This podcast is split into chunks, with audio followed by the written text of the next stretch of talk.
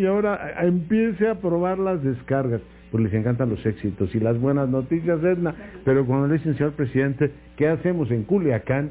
Yo mejor me voy a Oaxaca. Buenas noches, Edna. ¿Cómo estás, querido Leonardo? Pues desolado, si te he de decir la verdad, estoy muy preocupado, pero con entusiasmo de irte a ti. A ver, Leonardo, bueno, yo también, tú sabes que soy una optimista y reventa, Lo eres.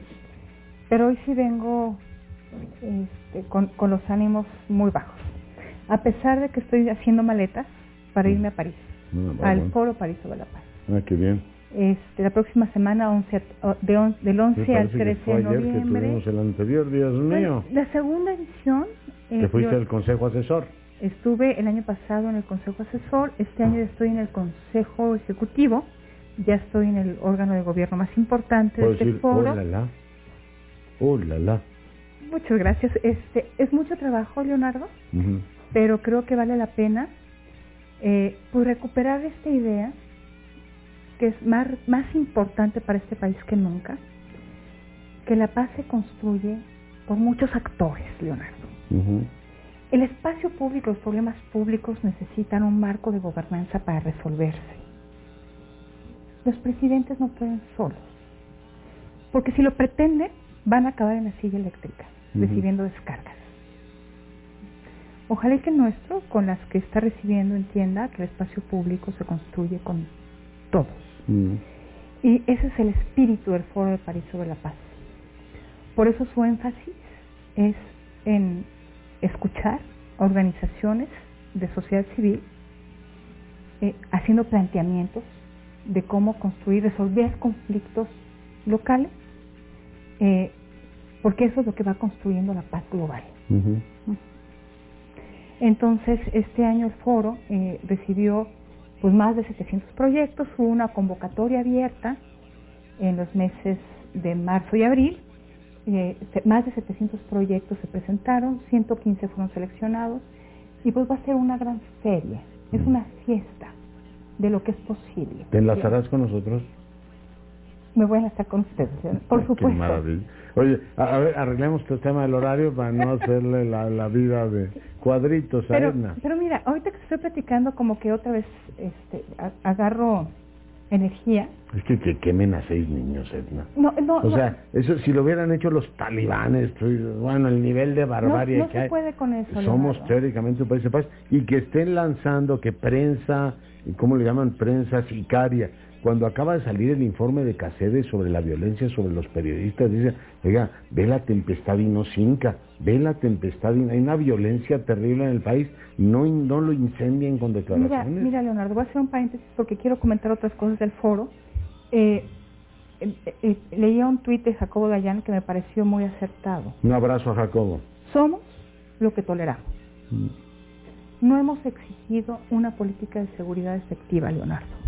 Tiene razón. Se desarticuló en algún momento eh, eh, pues los movimientos de víctimas que lograron lo- que lograron ser que su, su voz se escuchara y plantear sobre la mesa demandas muy concretas. ¿Dónde quedó? Mm. Somos lo que toleramos. Bien. Y, y creo que hay muchas Dayan Dixit. Dayan Dixit. Y, hay- y creo, Leonardo, que hay muchas comunidades que no exigen seguridad porque no, no han sido ciudadanos, han sido clientelas, Mm. han sido derechohabientes.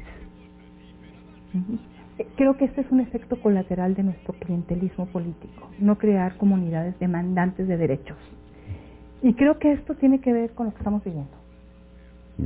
Este, entonces, me, me parece fundamental que haya articulación entre los ciudadanos para exigir una política de seguridad que realmente dé resultados.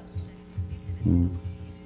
No lo que hemos tenido y no lo que se está planteando en esta administración, que se queda muy corto frente al tamaño de reto que tenemos, Leonardo. Es apenas plantear la- un nuevo cuerpo de seguridad, estar debatiendo todavía lo elemental cuando de- debería el Estado estar articulando respuestas súper sofisticadas, con inteligencia, con prevención, pero también con justicia. Es- Sí, y, claro. y, y pues me parece un punto ciego para el presidente. porque no ha tenido todavía... Pero es para mí perturbador que tenga que tener un costo político como lo tuvo para los anteriores presidentes, para que entonces empiece a darse una reacción diferente. Me inquieta mucho que a pesar de toda la evidencia que tenemos, no se atiendan los problemas estructurales del país y, e intentes ponerlo todo en clave de los de la administración anterior se equivocaron de estrategia. La, verdad es que eh, no tenemos todavía los instrumentos para poder hacer frente al reto y eso quiere decir capacidades de Estado. Claro, ese es el punto central. Es gravísimo que, que después de tantos años sigamos, o sea, no hayamos avanzado en crear estas instituciones de Estado. Mientras los malos las han desarrollado. Entonces, que yo digo que las dos cosas hay que considerar. Entonces, bueno, nos faltan capacidades de Estado, pero no quiere decir que el Estado mexicano no tenga instrumentos para hacer frente a la emergencia, mm. Leonardo.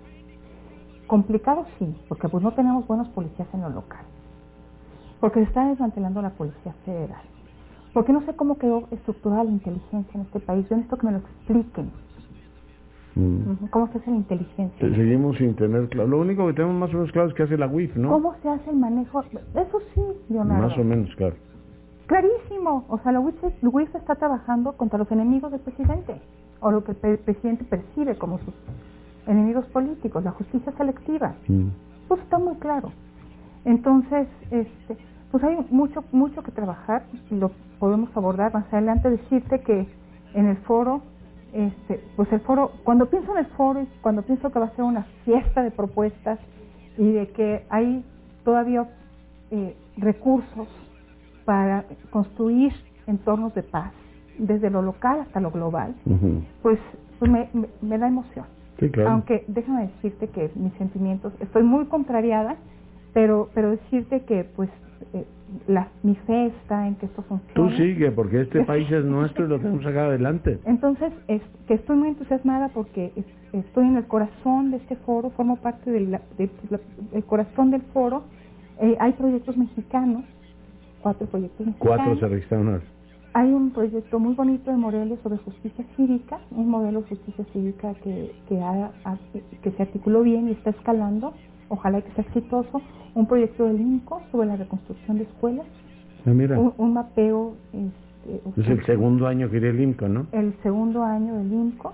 Eh, eh, el Fideicomiso Fuerza México es un modelo que les parece atractivo. Del sector privado. Del sector privado para enfrentar eh, desafíos impuestos por la naturaleza. En este caso el terremoto. Que se van a estar presentando por mm. temas de cambio climático. ¿Y el otro cuál es? Es de Serapaz, un tema de construcción de paz. No, mira. Entonces espero que pues, mis colegas sean muy exitosos. Voy a ser parte del jurado este año, Leonardo. Eh, entonces voy a estar muy de cerca de los proyectos. No, voy contigo. Vamos a hacer una... Y, y espero regresar con, con los ánimos eh, con mejores ánimos. No, no, no decaigas, mi querida Ana, te entiendo perfectamente, el ánimo del país está así. Hay, duelo en todo el país. Hay, duelo y hay que construir la solución. Buen viaje. Que las hay. Que las hay, las tenemos que... Buen viaje, mi querida, y nos vemos aquí a tu vuelta. Gracias, Edna Jaime, para fortuna nuestra. Vamos a una breve pausa, al regresar Salomón Chertorivsky platicará con usted.